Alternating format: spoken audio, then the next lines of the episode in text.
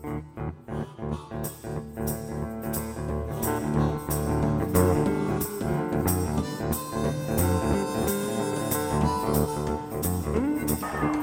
batazo de Gibson, profundo para jardín derecho. La pelota se va,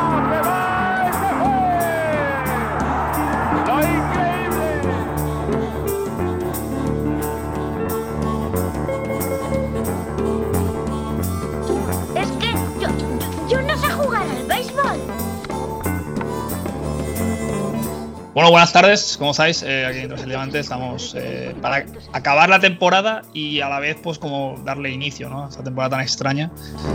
Y, y bueno, para acabar y cerrar ya pues eh, este 2020 tan curioso, tan lleno de novedades, tema de reglas y pues en, esas, en esos playoffs tan extraños, eh, nos quedan hablar de los premios, ¿no? Quienes han sido en esta temporada tan corta los jugadores eh, premiados. Y para eso está aquí John. ¿Qué tal, John? ¿Cómo estás? ¿Qué tal estamos? Aquí, a ver si, cer- si cerramos ya este de 2020 tan extraño y vamos pensando en 2021 que crucemos los dedos y sea un poco más. Por lo menos ha podido cerrar, ¿no? Que Sí. la expectativa de una época que la expectativa de ni siquiera eh, empezar era. Sí, por lo menos ha habido playoffs, ha habido campeón, que había momentos, incluso ya con la temporada empezada, que no estaba nada claro. Ya que nos hemos quitado la temporada y nos hemos quitado la matraca que nos van a dar los Dodgers, o que nos estaban dando los Dodgers año tras año, ¿eh? que si desde el 88, que si tal. Sí, sí, sí. O sea, que mejor con, con- con el tiempo valoramos este año como algo muy positivo ¿eh? en todo. Sí, no, yo creo que sí, yo creo que va a quedar un poco, porque al principio se hablaba mucho del tema de mm, el asterisco y tal, y yo creo en estadísticas cumulativas y cosas de esas, pues igual sí puede haber en casos concretos de jugadores, pues si hubiese alguien batido, eh, o sea, bateado por encima de 400 y cosas de esas, pero en general yo creo que al final la temporada se consideran a los Dodgers ganadores igual igual e incluso tienen mérito pues con todas las incertidumbres que ha habido a lo largo del año y adaptarse a nuevas normas y nuevas situaciones pues ha tenido el mismo o incluso más mérito en según qué situaciones. Pues ya que estás hablando de los Dodgers, vamos a empezar por los MVPs y vamos con el de esa, de liga, que pues no ha sido otro que, que Freddie Freeman. ¿eh? Eh, en mi opinión, completamente merecido. Y pues si nos atenemos a la lista de jugadores que han aspirado a, a- a esa- a ese voto, a ese, a ese premio, eh, pues el segundo tenemos a Mookie Betts, el tercero a Machado, el cuarto a Tatis, pero sí que es verdad que en ningún momento, pues a lo mejor Betts sí, pero que tanto Machado como Tatis, pues que no, en ningún momento pues fueron eh, contenders, ¿no? Realmente de, ese título al que Freddie Freeman, pues con todo el merecimiento del mundo, eh, se ha llevado 13 runs, 53 carreras impulsadas, eh, un promedio de bateo de 340, eh, merecidísimo. Sí, a ver, y yo creo que seguramente de los tres finalistas que había al final, eh, Mookie, Manny Machado y Freddie Freeman, eh, ha sido el más constante, ¿no? El que más eh, menos ha variado su, producción a lo largo de toda la, temporada. Al final, pues lo que tú dices, bateando más de 340, 13 home runs, OPS Plus de 186, con bastante diferencia el más alto de los tres finalistas. Y Machado pues eh, ha tenido un muy buen final de temporada, pero el principio pues fue bastante flojo. Justo lo contrario que su compañero Tatis, que se habló al principio, pues que no había entrado en los finalistas y tal, pero empezó muy bien, pero la segunda mitad de la temporada fue bastante más floja. No, bueno, se solaparon ahí, digamos, cuando, uno, cuando Machado empezó a subir, Tatis empezó a bajar y quizás les ha faltado un poco eso a los padres, que los dos rindieran a ese nivel. Y Mookie ha tenido yo creo que una temporada sensacional. eh, sobre todo para un jugador que cambia de equipo, de Boston, que es la, franquicia que conocía en toda su carrera, cambiar a un nuevo, una nueva ciudad, cambiar de liga, eh, cambiar de, de franquicia, firmar un contrato nuevo y seguir rindiendo a tope. Yo creo que ha sido una gran temporada, pero quizás eh, ha tenido eh, un, un, mejor rendimiento, quizás ha apreciado más su rendimiento en playoffs, ¿no? Y esto ya sabemos que es una votación de, de, temporada regular. Y ahí, pues eso, hay que tener en cuenta que Freeman ha sido el más constante, ha conseguido 23 dobles, que es una barbaridad. Y hay que, hay que reconocerle, yo creo que justo ganador. Creo que le importa bien poco a, a Mookie Betts, a ver si hago mi este sí, Sí, yo creo, yo creo que con, el resto de premios que tiene, mal, colectivos este año y el contrato que, ha firmado, yo creo que desde luego va a ser una de las personas que recuerden 2020 con, con cariño o, de forma positiva. Sí, sí, hablando de positivos, al final lo de, lo de Turner, pues parece que no fue nada, pero bueno, menudo desastre. Sí, no sé, ahí fue un poco raro, no sé, la, sacó la MLB al principio una declaración pues bastante incriminatoria hacia, hacia Turner, echándole mucho a la bronca, luego al final parece que ha quedado en nada, que bueno, que fue malentendido, que le tenían que haber dicho más o con más énfasis que no podía salir al campo y cosas por el estilo. Pero vamos. Ahí la mayor suerte de este año prácticamente es que pues, los Dodgers ganan ese partido porque menudo panorama. Si hubieran tenido que haber jugado un día después, pues, claro, es que hay que recordar que a Turner eh, le notificaron el positivo ya con el partido empezado, es decir, ya está, eh, pues había mezclado con todos, ya había estado en el, en el dogout y, ¿no? Un poco curioso, pero bueno, eh, suerte de las de los muchos factores de suerte que ha tenido la Major League Baseball este año, eh, que pues ha derivado en que se pueda acabar, o se haya podido acabar. Creo que ese al final, pues también, al final es anecdótico, pero ojo, eh, podría haber sido algo muy, muy complicado. Pues sí, sí, afortunadamente creo que hubo unos nueve positivos en los Dodgers o algo así, pero más en cuerpo técnico, no sé, al final afortunadamente pues no hubo, se quedó ahí y nada, creo que él ya está recuperado, que ya ha pasado la, enfermedad, pero el otro día creo que vi una foto de él en una piscina disfrutando de las vacaciones, así que deduzco que, más o menos ya está todo, todo olvidado. Pues nos vamos a la americana. La americana que se la ha llevado José Abreu este año. Eh, pues a sus 33 años probablemente ha hecho la mejor temporada de su carrera. Eh, ha liderado la liga en carreras impulsadas y en hits. Eh, en esta liga de 60 partidos. decir los datos pues pueden sonar a poco, ¿no? 76 hits, 15 eh, dobles, 19 home runs. Pero de un equipo que se esperan cosas muy buenas en los próximos años, eh, pues él parece que ya pues, ha tomado la directa como líder remarcado de ese equipo y se lleva el MVP. sí, hombre, ha sido con diferencia, yo creo, su, su mejor temporada desde, desde que estaba, desde su temporada de, debut.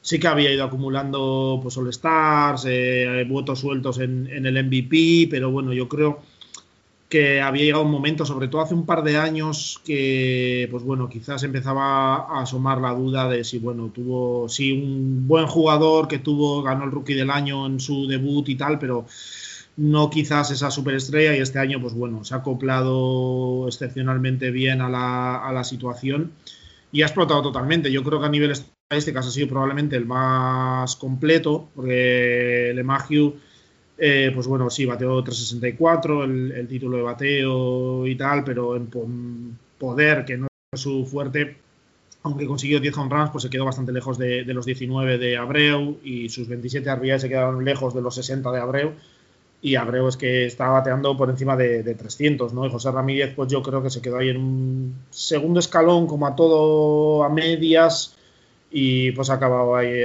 en, segunda posición, me parece.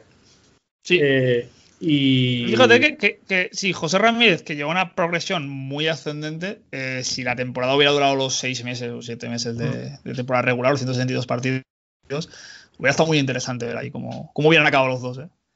Sí, eh, este sí que va a ser una de, las dudas que pueda haber en, en esta temporada, ¿no? En, estos premios siendo tremendamente merecidos para todos los que han, ganado, sea el MVP, sea Young, etcétera.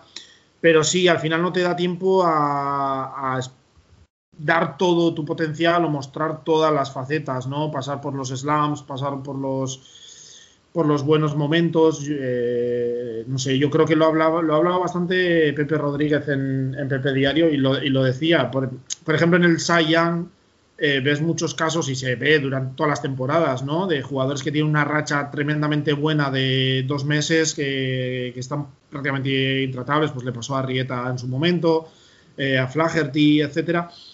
Pero que luego no aguantan una temporada tan larga, pues que empiezan muy bien o, y acaban muy mal o viceversa. Y quizá pues, pueda quedar ahí la duda, pero vamos, al final ellos tenían 60 partidos, eh, era un sprint. Yo creo que todos los jugadores tenían claro que sí, eran muchos menos partidos, pero tenían que hacerlo al doble de esfuerzo, que no se podían guardar nada. Entonces, pues eso también tiene su mérito y, y, hay, que, y hay que apreciarlo. Eh, sí, y bueno, eh, ya hablaremos largo y tendido de esos, de esos White Sox este año, que bueno, luego también hablaremos de, su nuevo entrenador, el señor La Rusa, que es un, pues, un, señor que los que se han de béisbol muchos años, pues, pues ya os sonará. Y va, va a estar muy interesante la, temporada de los White Sox este año, que se supone que ya debe ser de confirmación ¿no? de este proyecto tan eh, ambicioso con pues, José Abreu evidentemente a la cabeza, no, no, hay duda. A pesar de los jóvenes que están ahí, pero viene a la Luis Robert, ¿no? que se supone que va a ser un jugador determinante en la liga, pero sí que está claro que por los próximos 2-3 años sí que va a seguir estando a Pereu ya con este pues este guarismo de MVP, pues evidentemente referente total de, esa, línea de bateo de, los White Sox. Eh, vamos, si te parece, a, los Cy Youngs. Vamos primero con el, pues probablemente el premio más claro de, todos los que vamos a decir hoy, eh, que es el Shane Bieber, ¿no? A pesar de ese partido tan flojo contra los Yankees en, en playoff, que pues fíjate que es un poco injusto que se recuerde la temporada de Shane Bieber por ese partido. Pero un jugador con 8-1, eh, 1.63 de era, 122 eh, strikeouts en 77 entradas, es que mm, es, una, es, una, estadística increíble, ¿no? Sí, no, lo, de Shane Bieber, eh, como tú dices, precisamente lo que da mm, pena es que, que esa mala salida contra los Yankees en, la ronda de wildcard pues haya mm, quizás ensombrecido un poco una temporada regular que ha sido inmensa. Es que más de 14 strikeouts cada nueve entradas. Me parece que batió no sé qué récord de salidas consecutivas con más de 10 strikeouts o algo así, no sé. se ha batido un montón de, de registros, ¿no? Este, esta temporada y yo creo que estaba cantado, me parece que fue unánime el premio.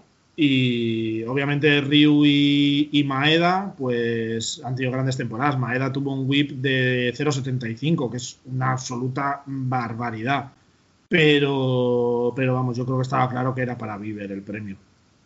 Sí, de hecho, eh, incluso sonaba para el MVP de, la liga. O sea, eso, pues ver pitches por ahí es, es raro, de hecho.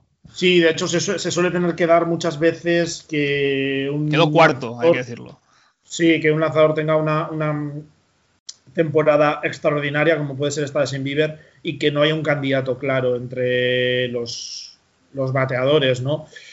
No me hubiese sorprendido verle entre, entre los finalistas. Eh, al final, pues bueno, sí sabemos que es muy difícil para los para los lanzadores entrar en, las votaciones al MVP, al MVP, con fuerza por el tema de jugar cada cinco días, que no están todos los días eh, presentes. Eh, ha jugado en 12 de los 60 partidos, ¿no? Y aunque el impacto suele ser muy grande, pues no estar ahí todos los días pues le suele pesar. Pero sí, hubiese sido un candidato claro, yo creo, a, poder estar por lo menos como finalista al MVP de de la americana. Y vamos a la, nacional, donde pues, se ha roto un poco esa tiranía de dos años de, Jacob de Grom, muy a tu pesar, John. Sí. Y sí que es verdad que en el primer mes, a lo mejor apurando, si me, si, me apuro un poco, hasta los últimos 15 días sí que hubo un poco de, dudas de quién se lo podía llevar, ¿no?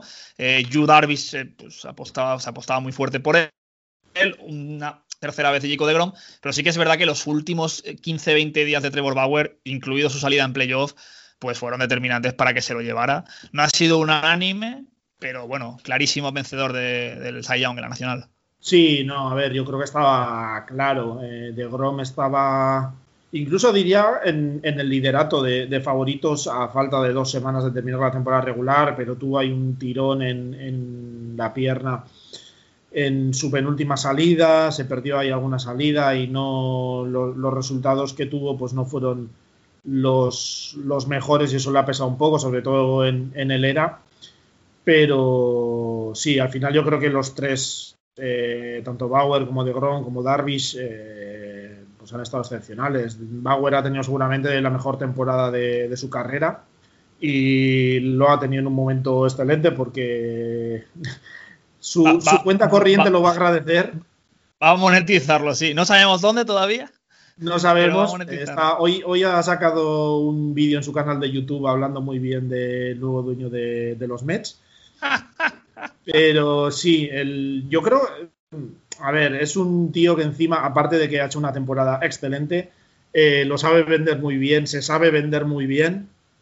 Y, fenómeno, que decir, hay que seguirlo en las redes sociales. Y, la verdad es que eso, yo creo que algún voto seguro que se lo ha ganado, ¿no? Yo creo que solo con su rendimiento en el campo eh, era el favorito.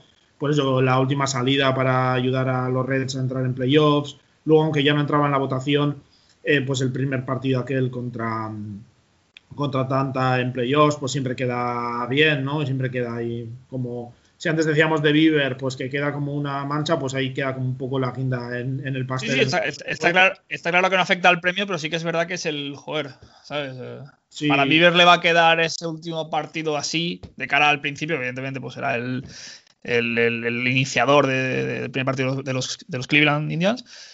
Y Trevor Bauer pues sí que tendrá ese verano de decir, coño, es que mi último partido pues fue, además fue histórico, ¿no? Este partido se fue a las 10 entradas que eran incapaces de anotar ni Atlanta ni, ni Cincinnati y, fue apasionante. Sí que es verdad que Yu Darvis eh, ha hecho probablemente la mejor temporada que está en la Major League Baseball, pero no ha sido suficiente, ¿no? Sí, a ver, eh, al final Darvis ha tenido una gran temporada, lo que pasa es que Bauer la ha tenido quizás un poco mejor, ¿no? Ha tenido los mejores datos de su carrera en cuanto a strikeouts, eh, el mejor control de, toda su, su carrera, eh, los lanzamientos y todo eso. O sea, ha tenido un ERA Plus de 276, o sea que esto es que ha sido casi estadísticamente hablando, según los números, prácticamente tres veces mejor de un lanzador promedio en la, en la liga, o sea que es una locura absoluta. Ah. Entonces, Luego hablamos de uno que tiene 1300, con asterisco, pero bueno, sí. sí, no, pero no sé, lo de Bauer ha sido excepcional. Sí que se ha hablado, mm, tengo que reconocerlo que desde el mundo Twitter Mets, sobre todo, también lo he visto en, webs más generalistas, que un poco la, competencia que ha tenido o el nivel de, de los ataques a los que se ha enfrentado pues no ha sido lo mejor, ¿no? El otro día leía un artículo que solo se había enfrentado una vez en toda la temporada a un ataque que está en, la mitad superior en cuanto a carreras anotadas por partido, mientras que Grom había sido algo más de la mitad, me parece. Y no sé, pues pequeños detalles. Darvis está en una situación similar a Bauer en eso, pero vamos. Que yo creo que está claro que Bauer lo iba a ganar y que no hay nada que reprochar a eso ayuda a Darvis por, ser frecuente en mis fantasy desde hace muchos años. Sí que tengo la sensación de que se le hacen las temporadas largas, ¿no? Y tiene esos picos de forma que a lo mejor hace un mes impecable, pero luego al mes siguiente, pues eh, hace entradas muy cortas, con mucha era. Y a lo mejor en una temporada más larga sí que hubiera sido, pues, a lo mejor Bauer sí que hubiera mantenido ese nivel y Darvis no. Es, mi impresión. hay que tener en cuenta que ha lanzado 76 entradas en 12 aperturas, eh, que es un número bastante importante. Eh, o sea, es una buena cantidad, no son salidas de estas de cuatro entradas y tal, y luego ya le paso al bullpen, ¿no? O sea, tanto Darvis como Bauer han tenido que rendir y darlo todo y, han hecho sus esfuerzos en, en, el montículo. Entonces, pues eso también hay que, hay que reconocerlo. Eh, pues vamos a hablar de los rookies. Y bueno, como antes hemos comentado, este, este detallito, ¿no? De, hemos hablado lo del asterisco. Sí que es evidente que en el rookie de la Nacional, Devin Williams, relevista de los Milwaukee Brewers, pues sí que es un asterisco pues, pues bastante significativo porque ha conseguido un 0.33 de era en 27 entradas, que son tres partidos completos, en los que solo ha permitido una carrera. Pero sí que es verdad que mejor con toda seguridad una temporada de 160 partidos, mantener ese 0-33 es imposible. Eso sí, temporada histórica y pinta muy bien este chaval. Sí, a ver, yo en uno de estos artículos que saca habitualmente MLB.com, por ejemplo, eh, pues un poco haciendo una previa de, cada uno de los premios, es que Devin Williams, tú lo mirabas y estaba, los registros que ha tenido este año estaban a niveles eh, históricos de, desde el principio de los tiempos, vamos, de entre las temporadas más destacadas de, la historia. Y sí, pues eh, una aparición que ha tenido descomunal Milwaukee ahí en el, en el bullpen y sí, seguramente, a ver, eh, un ERA Plus de 1375, un FIP de 086, 18 strikeouts prácticamente cada nueve entradas, eh, 0,3 home runs cada nueve entradas, son muy difíciles de, mantener ¿no? Eh, a, a, una temporada de 162 partidos. De hecho, yo tenía la duda, aunque está claro que son números históricos, tenía la duda de si quizás el hecho de ser relevista, ha lanzado 27 entradas en, toda la temporada, en 22 apariciones, pues quizás le podía pesar también a la hora de acumular votos, ¿no? Frente a un Cronenworth y un Alec Bomb, pues que siendo jugadores de, diario, pues que siempre pues hay esa tendencia, ¿no? A acudir hacia jugadores de posición y Cronenworth ha tenido una temporada mm, excelente. Eh, quizás hacia final de, la temporada cayó un poco, pero ha tenido una temporada excelente. Alex Baum pinta muy bien para Filadelfia, tuvo más hacia el final, ¿no? En la temporada eh, magnífica. Y, no sé, al final yo creo que lo de Devin Williams llama tanto la, atención, pues que es difícil eh, obviarlo. De todas formas, en, llevábamos dos años que el rookie de la Nacional pues eran Pete Alonso y Cody Bellinger que pues temporadas muchísimo más destacadas a nivel mediático que, la de Devin Williams este año. Sí, no sé, porque al final. el tema récord de runs y. Sí, a eso me refiero, que son cosas que llaman mucho la, atención, ¿no? Tanto Pete Alonso como Bellinger son cosas que llaman mucho la atención, que lo puedes ir siguiendo día a día, lo tirar hoy, conseguirá hoy. Y, que llaman mucho más la, la atención, ¿no? Lo de Devin Williams, pues claro, quizás te fijas hacia, más hacia el final, te, llama la atención ver que lo está manteniendo y tal, pero sí, mm, quizás no ha habido esa, explosión, pero yo creo que también es un poco cuestión de, narrativa, ¿no? En los home runs, porque puedes hacer el seguimiento día a día, tal, es un poco lo que digo, es más, es más fácil escribir en la prensa al final sobre eso y sacar contenido sobre eso que sobre... El, el Sports Center... Efectivamente. El hecho de que estuvieran todos los años que si batían el récord, que si no eso al final es lo que los nombran ganadores y dices, ah, pues es lógico, es normal. Y eso que año pasado estaba Soroka, por ejemplo, que quedó segundo. Pero claro, Devin Williams, pues a lo mejor mucha gente que sigue al béisbol no sabía quién es. Sí. A lo mejor ha sido una temporada un poco más discreta en ese aspecto. Sí. Eh, y en la americana, pues bueno, eh, muchos pensaban que iba a llegar solo Luis Robert, pero no, ha sido Kyle Lewis, de los Seattle mm. Mariners. Que pues, es un jugador con un futuro brillantísimo. son 11 home runs, 28 carreras impulsadas. Eh, buen jugador, ¿no? 262 eh, de bateo. Y pues bueno, pues algo en lo que agarrarse los, los Seattle Mariners estos años que vienen, o por lo menos la temporada que viene. Sí, a ver, Kyle Luis, bueno, se venía hablando ya desde mediados de temporada, ¿no? Que podía ser uno de, de los candidatos. El tema que ha podido tener es que quizás en Seattle, con la temporada que han tenido, pues ha podido pasar muy, muy desapercibido. O sea, Seattle ya mm, prácticamente la segunda mitad de temporada ya estaba bastante descolgado. Sí que es verdad que por lo raro que ha sido el año, pues en todo momento podía haber seguido manteniendo opciones, pero vamos, ya se veía que no iba a ser candidato. O sea, podía mantener opciones matemáticas, pero que no iba a ser candidato a, a nada especialmente victorioso, ¿no? Pero vamos, que Seattle entre Kyle Lewis, lo que viene con Jack Kelleny, Jared Kellenic, perdón, eh, Rodríguez y compañía, pues eh, están montando ahí un, equipo bastante potente y yo creo que puede ser la primera alegría que le puede venir a, Seattle en, los próximos años.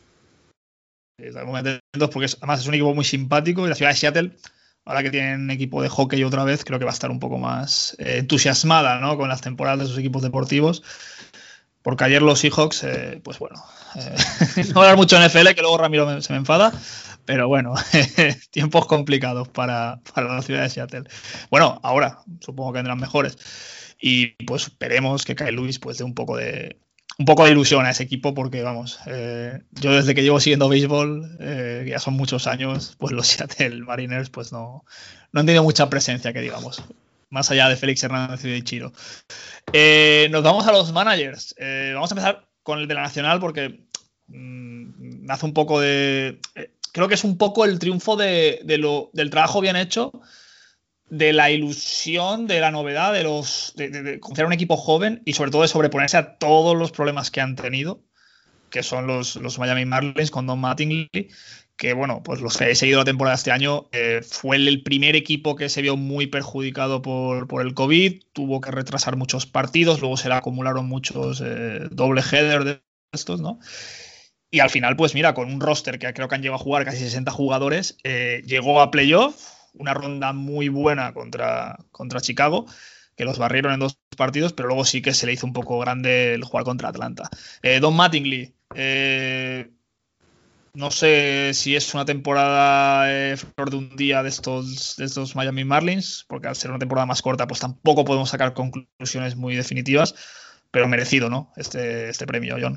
Sí, a ver, eh, así como por ejemplo en el MVP y en el Cy Young, hay una cierta tendencia, yo creo, a apoyar a los jugadores ya establecidos, las estrellas, ¿no? La, eh, pues los nombres que suenan siempre, pues eh, Trout, DeGrom, eh, Gary Cole, no sé, este tipo de, grandes estrellas, grandes nombres. En los premios a manager del año suele haber una cierta tendencia a premiar al manager del equipo que un poco o que más claramente supera las expectativas que había de ellos a final de temporada, ¿no? Y, el, y en este caso los Marlins pues son un claro ejemplo, más con todos los problemas que han tenido, como tú decías, de los contagios y tal, que tuvieron que, superar. Y Miami yo creo que es un equipo mm, pues eh, que tenía muy claro que por nombre, por talento, estaba muy lejos del resto de equipos de su división, eh, del resto de la gran mayoría de equipos de, la liga eh, nacional y en general de toda la MLB pero bueno, eh, han sabido cómo tenían que hacer las cosas, tenían ciertos nombres, ciertos veteranos que eh, han rendido bien. Yo creo que mm, Mattingly ha explotado todos los recursos que, tenía y yo creo que es un premio merecidísimo. Si es flor de un día lo de Miami, a ver, yo creo que este año tendríamos que volver a esperar una caída bastante importante. Yo creo que sí que ha sido una temporada eh, influida mucho por la situación, eh, por el número de partidos, por, por el hecho de jugar o no con público, vamos, por, todas las todos los condicionantes un poco que había tan, tan especiales en, la liga, ¿no?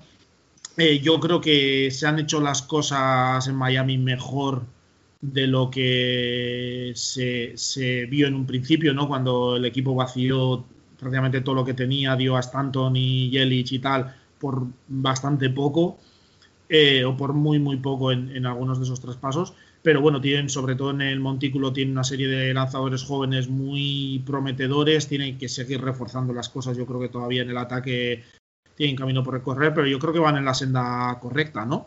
Eh, Michael Hill, el general manager, que hizo un gran trabajo eh, preparando el equipo, aunque solo fuese para esta temporada tan rara, eh, no sigue en el equipo, creo que le querían que se bajara el sueldo, no lo aceptó, vamos, eh, pero ahora está sonando para varios equipos, para varias vacantes de general manager y luego lo comentaremos, pero bueno, han fichado a Kim Ang o En o no sé, no sabemos exactamente. NG. Eh, si hay algún experto en, pronunciaciones asiáticas, por favor que nos corrija. aquí Edu de Paz, que no sé si tiene mucho que ver con el sumo, pero por saber cómo se pronuncia pero luego lo comentaremos un poco más, pero sí, bueno, están trabajando, yo creo que están eh, los primeros pasos de un camino que todavía le quedan varios años, eh, pero vamos, ha sido una gran temporada y hay que reconocérselo a Mattingly eh, el trabajo bien hecho. Yo quería destacar a la figura de Jay Stingler, que ha sido votado el segundo, jovencísimo, jovencísimo. Tiene 39 años, pero para ser un manager, ¿no? Señores como Dusty Baker que tiene que ser 80 años, es decir, que para que veamos un poco el nivel de la edad. Eh, temporadón buenísimo de los San Diego Padres y supongo que él pues habrá tenido mucho que ver en el desarrollo de jugadores como, como Tatis ¿no? como, como Padak. Eh, yo creo que los San Diego Padres tienen unas temporadas también muy prometedoras de cara a los próximos años.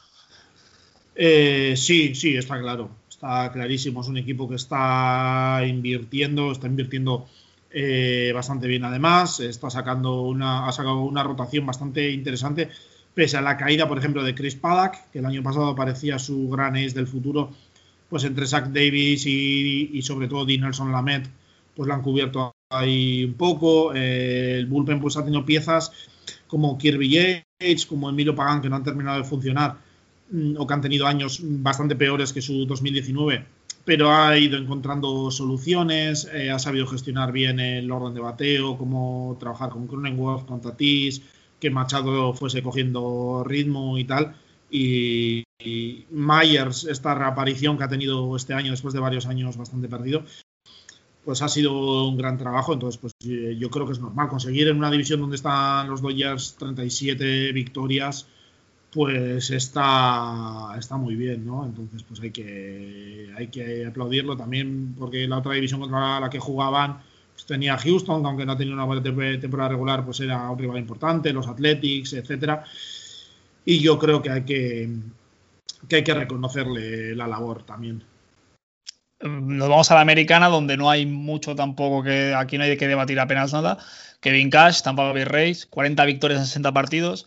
Eh, perdedores de las series mundiales, pero bueno, hay que llegar hasta allí. Y sí que es verdad que pues le pesará ¿no? esa decisión del último partido de, retirar a, Blake Snell. Pero eso es como todo, nunca se sabe qué hubiera pasado.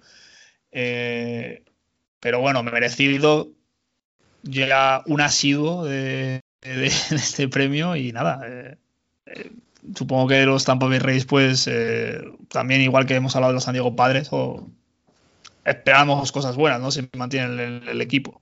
Sí, a ver, Tampa es un equipo que ya nos tiene acostumbrados a con uno de los presupuestos más bajos o con uno de los payrolls más bajos de, de la MLB tener grandes, grandes resultados, pero se le sigue valorando, tanto a Tampa como a Kevin Cash, eh, que consiga 40 victorias con el presupuesto que tiene en la división en la que está. Eh, yo creo que se le sigue reconociendo. Y sí, sí, porque Tampa en los últimos años ha ido perdiendo o se han ido marchando mm, todo tipo de jugadores importantes, ¿no? James Shields en un primer momento, no sé, Chris Archer, eh, todos jugadores que al final cuando llegan a la gente a la agencia libre o se aproximan y saben que nos van a poder mantener económicamente, pues los tienen que ir traspasando. Y Tampa sigue funcionando. Entonces yo creo que Tampa tiene encima. Yo creo que Kevin Cash es eh, eh, o sea, es el manager perfecto para, para, esto. Él trabaja muy bien con su gerencia, con todo el tema de las analytics y tal, sabe lo que tiene que hacer. al final la, decisión de, con Snell en el último partido, pues él se ciñó a lo que le había funcionado toda la temporada, prefirió no jugársela y seguir ciñéndose a lo que le había llevado a ese sexto partido. Y ese partido, o sea, ese día no le funcionó. Eh, al final es, sí, quizás otro entrenador, lo, otro manager lo hubiese hecho de otra forma y quizás lo hubiese salido de otra forma, pero que es difícil juzgar estas cosas a, posteriori también. Eh, sí, sí, la verdad es que sí. Pero bueno, siempre se queda ¿no? Ese, esa intuición en el béisbol de decir si algo te funciona, y más lo que se vio el año anterior, ¿no? Que pasó también, esto ya lo hablamos, de, que quitaron a Green que con solo un hit permitido y tal, y al final pues el partido se perdió. Eh, el año pasado pues fueron los Houston Astros los que pues cometieron ese error y este año pues, pues Kevin Cash, como tú bien has dicho, ciñéndose a lo que le ha funcionado, pues, pues al final le falló. Pero bueno, fue una derrota muy, muy escueta, tampoco es que fue luego un chorreo de entradas. Que luego es que también se pueden hacer a, posteriori con todavía más tiempo de analizar el partido, etcétera, que se puede seguir viendo si se puede seguir discutiendo si quizás el error no fue tanto quitarle a Snell, sino el seleccionar a Nick Anderson como el relevista para ese momento, cuando estaba teniendo unos playoffs pues bastante deficientes. Nick Anderson eh, no sé, es que se puede hablar de, un montón de cosas. Quizás eh, él a día de hoy, si pudiese volver a tomar la decisión, pues quizás mantendría a Snell, ¿no? Confiaría un poco en lo que le decía su jugador, pero claro, ahora visto como el resultado, pues siempre es más, más fácil juzgarlo y volver a hacer toda la estrategia para el partido. Bueno, si hay alguno que tiene dudas, eh, Ron Ronique pues no, ha recibido ningún voto como manager del año. había cometido ese atropello. Y pues nada, hemos analizado un poco los premios así más eh, relevantes, pero bueno, yo quería hacer un comentario sobre los, los, Golden, Globes, iba a decir, ¿no? Eh, luego los Oscar. Eh, los guantes de oro, en el que pues Alex Gordon en su última temporada ya ha anunciado que se retira, pues consigue su platinum, su, guante de platino, que creo que son hasta los 8, yo no sé si me corregirás. Creo que es a partir de los 8 cuando te lo dan, y luego pues el dominio absoluto en tercera base de Nolan Arenado, que pues da igual los años que pasen, eh, parece que ese premio ya está adjudicado antes de empezar la temporada. Sí, lo de Nolan Arenado pues ya es que es una gozada verle, tercera base que es una posición también eh, difícil, que te exige no tanto rango defensivo como el short, pero sí te pide tener un gran brazo y una cierta capacidad de, de desplazamiento, etcétera. Y él lo hace excelentemente bien.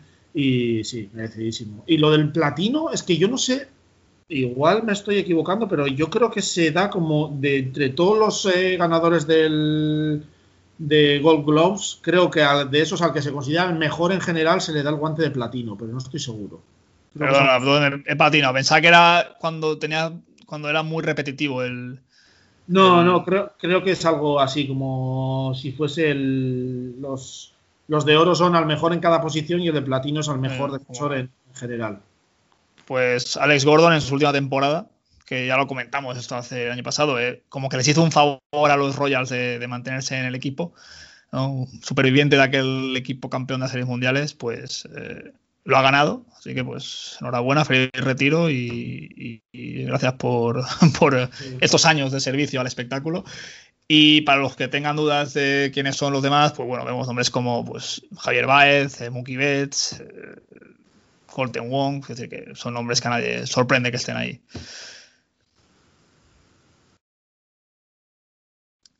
Pues nada, ya para acabar eh, el tema de, los de las votaciones, ahora vamos a hablar un poco de cómo están los banquillos y nada, vamos a hacer una pequeña pausa y ahora seguimos hablando. Dave Roberts. Strike three. Dodgers have won it all in 2020.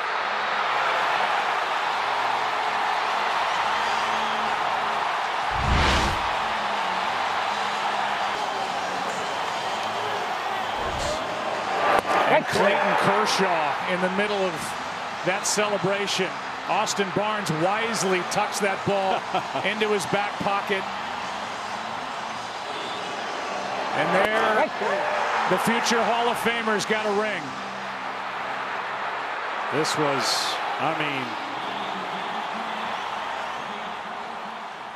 Hola, John, ¿qué tal? ¿Cómo estás? Bien. Nada, eh, los proscritos han vuelto. Vamos a hablar de, entrenadores que el año pasado pues pensábamos que no iban a volver a entrenar nunca más o nunca iban a dirigir un equipo. Eh, vilipendiados por el escándalo de los Astros. Eh, Alex Cora vuelve a los Red Sox y Hinch se va a los Tigers, a J. Hinch. Luego hablaremos de la rusa, pero me gustaría centrarme en estos dos perfiles más que nada por toda la polémica que pues generaron el año pasado. Y nada, preguntarte qué te parece, John. ¿Te lo esperabas? Eh, lo de Cora sí que era más claro, lo de Hinch no sabíamos aún en qué equipo se iba a colocar, pero bueno, al final no son los Astros, ya están asentados con, con Dusty Baker y nada, eh, una, se abren temporadas nuevas para esos equipos. Sí, a ver, eh, está claro. Yo tenía más o menos claro de que podía volver y bastante pronto una vez acabada la, sanción, sobre todo Hinch, porque parece que Cora, según se rumoreaba, sí que podía estar más involucrado. Hinch al final pues podía alegar el tema ese de que rompió varias veces el monitor y tal.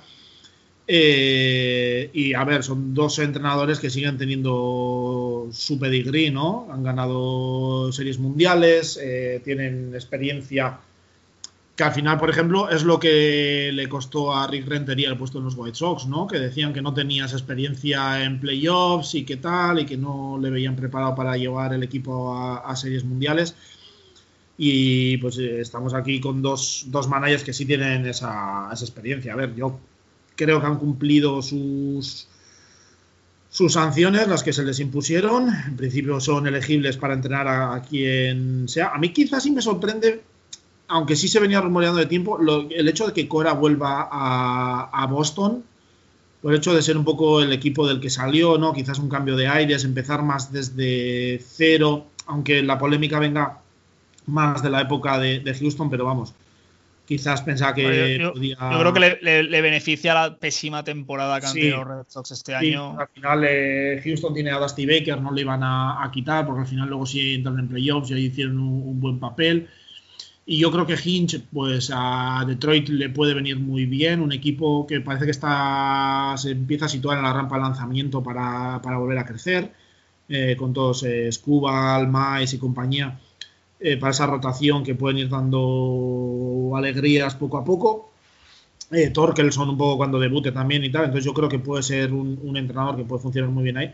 Y habrá que ver Cora en Boston, porque va a tener a la prensa encima, ya sabemos que no es un mercado fácil en ese sentido el de, el de Boston, y veremos a ver cómo, cómo va. Eh, no sé, a mí ya te digo, no me sorprende, luego supongo que sí que les puede hacer, si no inelegibles, pero verles muy mal eh, a los ojos de los votantes de cara a posibles elecciones para el Hall of Fame o tal.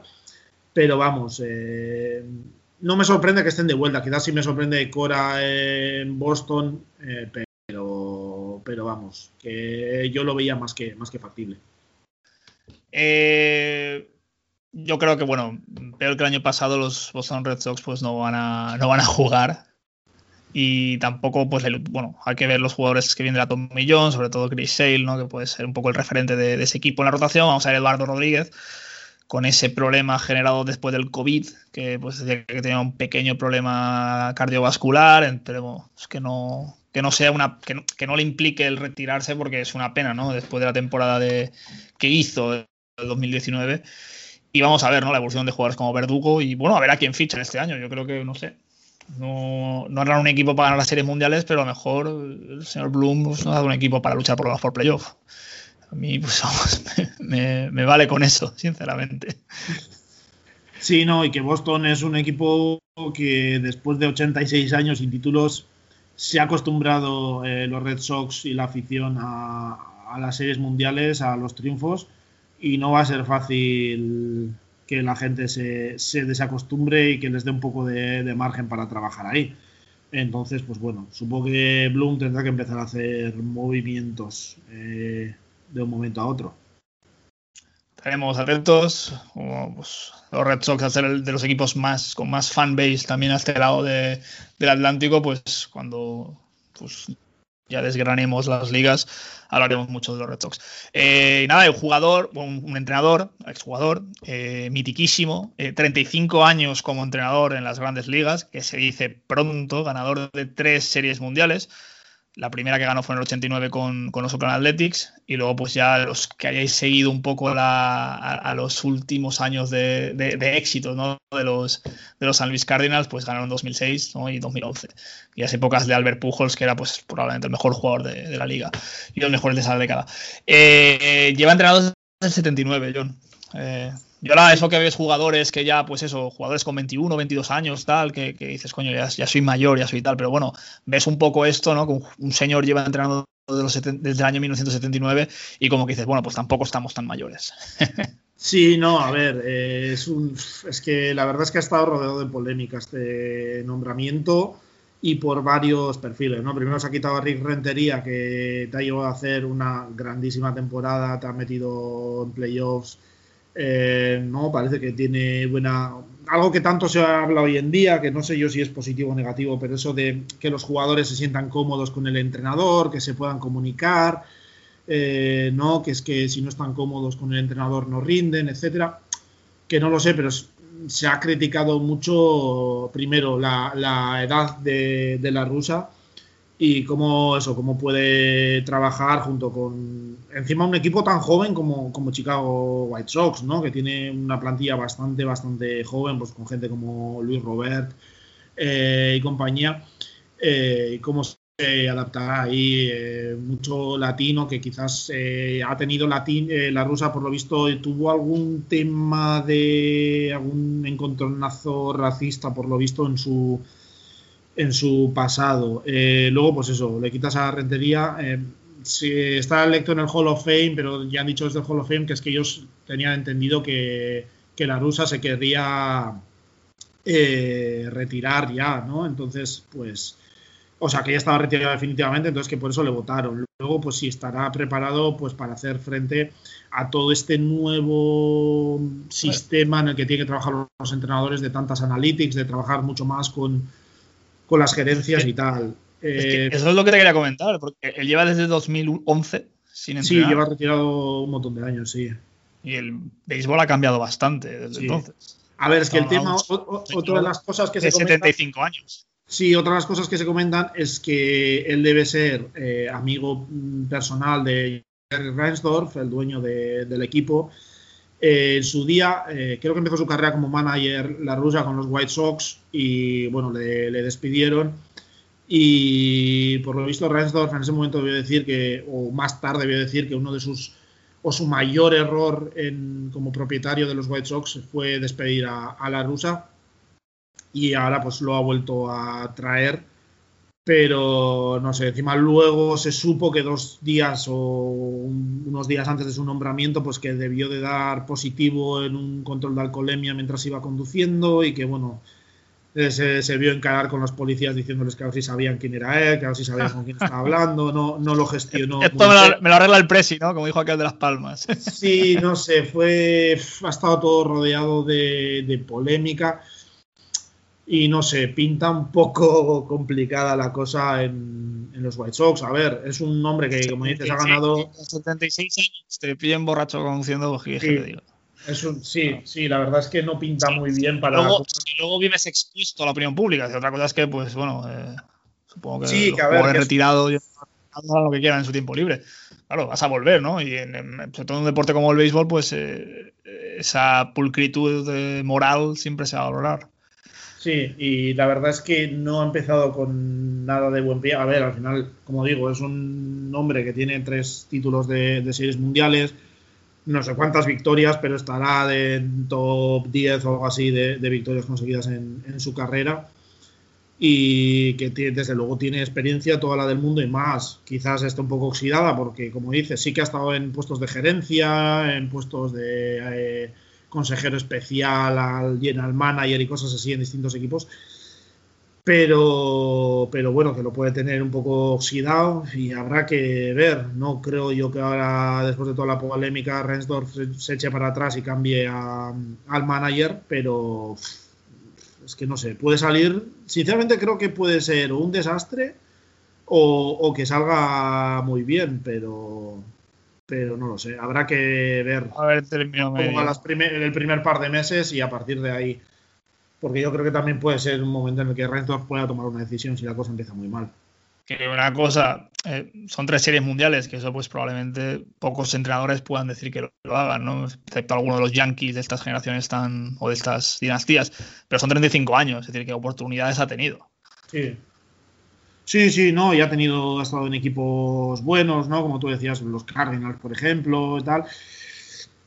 Mm, Está claro que ha tenido miembros con los que trabajar y ahora eh, parece, por lo que se ha visto esta temporada pasada, que los va a tener. Encima Chicago White Sox se dice que es uno de los equipos que puede aprovechar el mercado tan buyers market, ¿no? De, de- tan favorable a los equipos para reforzarse un poco más. Veremos a ver si, si lo hace así, le damos los mimbres y a ver cómo, cómo sale el experimento este. Un día, un día tendremos que hacer un programa de por qué está volviendo tanta vieja gloria al- a, los, a los puestos de, de, de gener- de manager. Y no sé, porque ahora hay una ambivalencia entre entrenadores muy, muy jóvenes, ¿no? Como puede ser Sí. Council de, de, de Milwaukee, Tingler, que hemos comentado antes. Y pues eso, los, los Dusty Baker, los, los, los- bueno, Edgar Rentería también era muy mayor, eh, este Tony La Rusa. No lo sé. O sea, como que hay dos eh, escuelas diferentes de pensamiento en el béisbol actual, ¿no? Y se ven reflejadas en el, en, el- pues eso, en la forma que eh, los equipos deciden quién es su, su manager, ¿no? Y no sé, vamos a estar muy atentos. Esperemos que no le pase nada, porque con 76 años es una persona de riesgo, el señor Larusa. No solo por COVID, sino por. esa- era otra de las cosas que se comentaba, que al final en, en el entorno, si hay una temporada normal, pues tanto viaje de cinco meses de, no parar prácticamente ni un día se le podía hacer largo, pues añadiendo el riesgo que hay ahora mismo, pues que era otra cosa más que se añadía que no fuese quizás la decisión más sensata que, pudiera haber. Bueno, eh, darán mucho de hablar estos White Sox y esperemos que el señor Larusa aguante, no solo en su posición, sino entre nosotros, en este mundo de, seres vivos. La temporada que viene. Y nada, ya para acabar, eh, John, eh, tenéis un nuevo dueño. Eh, que contar con la, aprobación de ese grupo de Telegram tan importante que es el de Mets España. Eh, y bueno, supongo que os llamarían, ¿no? Para adelante, ¿no? Y vosotros daréis el visto bueno. Y nada, ¿qué nos puedes contar de era que se abre los New York Mets? Sí, no, se dio, se dio el visto bueno desde el think tank más, más poderoso del béisbol europeo, por lo menos. Eh, y sí, a ver, eh, el hecho de librarse de los Wilbon ya era una buena noticia. El hecho de que quien comprara el equipo se convirtiera inmediatamente en el, en el dueño más rico de toda la, la MLB eh, lo mejoraba. Eh, encima, por mucha diferencia, el más, el más multimillonario, digamos, de una lista de multimillonarios. y el hecho de que fuese un, un seguidor de los Mets eh, de toda la vida lo mejoraban más. Sí que había un par de polémicas ahí que en un momento incluso puse una sombra sobre la, posibilidad de que, de que los dueños le, aprobaran, un par de polémicas, pero al final las ha solventado bien. Y desde entonces, pues todos los pasos que ha ido dando lo ha hecho muy bien, ¿no? Se ha comprometido a dar mucho dinero a, a distintas ONGs de tanto en Queens, donde está el estadio de los Mets, como en toda la ciudad de, Nueva York. Eh, pues bueno, ha hablado de que quiere ganar las series mundiales de entre de aquí a 3-5 años, que si no gana las series mundiales pues puede ser un fracaso que quiere invertir mucho en, en, analytics, ¿no? Se ha hablado de que quiere convertir a, los Mets en los Dodgers del este, esa combinación de, analytics, pero también cartera, pues para pagar por, por agentes libres pues, cuando... Pues en, en, tres años, pero a te interrumpa, no ganáis. No, broma, broma. no, esperemos que, sea como la versión mejorada 2.0 de, de, de, los Es un poco un oxímoron, ¿no? Es decir, quiero ganar entre cinco años, pero quiero ser los Dodgers, ¿no? Un poco, sí, sí, sí. Eh, cualquier aficionado de los Dodgers nos puede escribir y decir, jodeos, la lleváis bien adentro. Sí. Eh, disfrutar de, esta victoria de mi equipo. No, pero a ver, él sí que está, ya están sonando para mm, todos los agentes libres, incluidos los top que hay ahora mismo en el mercado, sea Real Muto, sea Springer, sea Bauer. Bauer que, eso, que se ha dejado querer también un poco, parece. Eh, también se está hablando de, Odorizzi, de Charlie Morton, de, prácticamente todos los agentes libres de medio alto nivel están sonando ahora mismo. Eh, y los Mets, pues nos encontramos de repente, o los seguidores de los Mets nos encontramos con un equipo que ha pasado de, ser pues eh, un, un hazme reír prácticamente que, que, había follón con cualquier decisión que se tomara a un equipo con mucha ilusión, con un entrenador, con un dueño que parece muy implicado, con ganas de mejorar al equipo, que ha dicho que él no, está en esto para ganar dinero, que quiere, pues eso, ganar títulos, hacer a los fans felices y tal. Y, que algo que a mí me gusta especialmente es que por lo que se está leyendo se ha convertido los Mets en, un destino apetecible de cara bien sea agentes libres, bien sea quizás a general managers, a gente de front office, eh, de, departamentos de analítica. Entonces, pues bueno, eso a mí me, ilusiona bastante. Veremos, es una, es una división difícil y tal, pero bueno, parece que hay ganas de, trabajar. Por lo menos tenéis algo en lo que agarraros este año, ¿no? Y bueno, ¿qué me cuentas de Noah Syndergaard? ¿Crees que se va a recuperar bien? ¿Va a estar a un buen nivel este año? Bueno, el otro día subió él mismo, creo, no sé si a Twitter o a Instagram, un vídeo de que lanzaba por primera vez desde, desde terreno llano, sin montículo, que es el primer paso en, la rehabilitación. Y no sé, el tío sigue estando sigue estando cuadrado, se preocupó muy mucho de, subir el vídeo sin camiseta para que se le viera toda la, toda la musculatura. Y no, a ver, eh, parece lo que lo poco que se oye es que las cosas van bien, pero vamos, que yo no le espero de vuelta hasta hasta julio, ¿no? Eh, más o menos, eh, pues no le espero de vuelta. Si, si vamos a temporada completa, pues hasta mediados de temporada o así. Eh, de momento hemos retenido a Stroman, que ha aceptado la oferta calificada. Pero, pero vamos, sí, puede ser una, eso que se suele dar a veces de, un equipo que se le recupera a un jugador que estaba lesionado de hace tiempo a mitad de temporada y acaba casi convirtiéndose como en una especie de, fichaje de, mitad de temporada, ¿no? Entonces, pues puede ser algo así. eso, eso el Madrid lleva haciéndolo años. Sí, Encima eh, entra en el fichaje, el fichaje Benzema, el fichaje es el fichaje, yo cabrones. Sí, no, pero, encima creo que, si no me equivoco, es su última temporada con, contrato antes de convertirse en agente libre.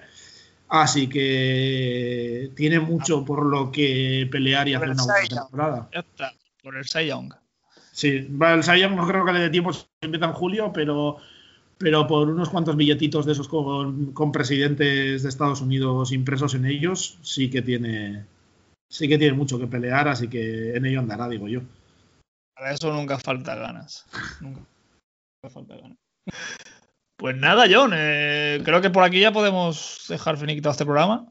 Sí, eh, nada, comentar eso, eh, que ha habido movimientos en cuanto a gerencias y tal los Angels han cogido a un, creo que era asistente de General Manager de Atlanta, que es eh, Minasian, me parece que es apellida. Eh, entonces, bueno, a si por fin le montan un equipo en torno a Trout. Y creo que el año que viene se libran del contrato de Pujols, lo cual les va a dar un, un impulso. Y en los Marlins han fichado a Kim Ang, que mencionábamos antes, que es la primera mujer en convertirse en General Manager en la historia del MLB. Me parece que de todos los deportes de las grandes ligas estadounidenses es la, es la primera mujer.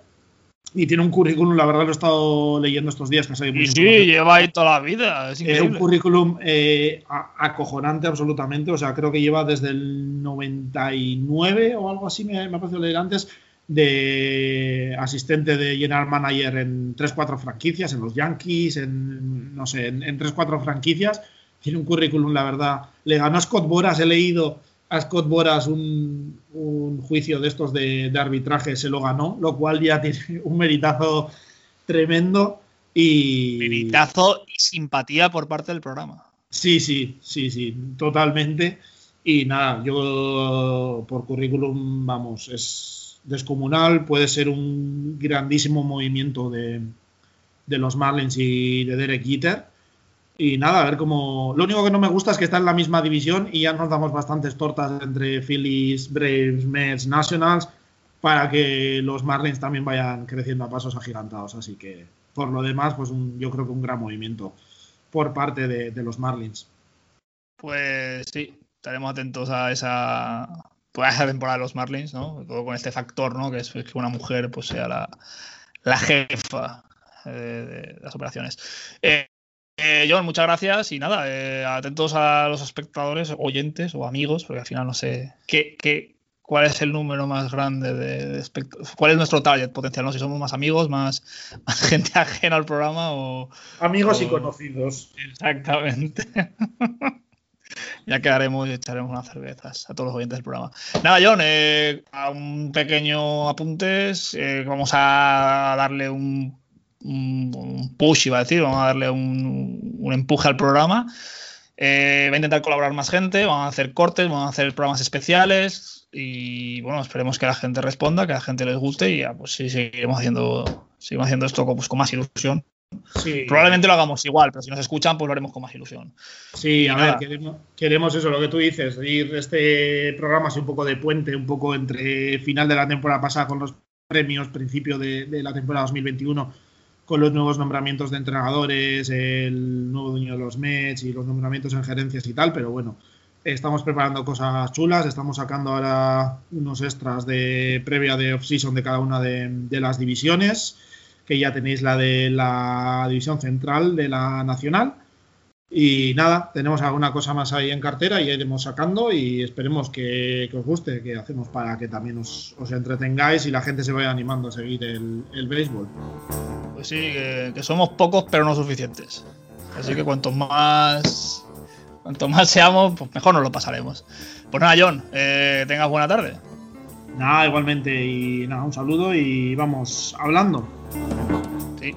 Venga, chavales, a pasarlo bien.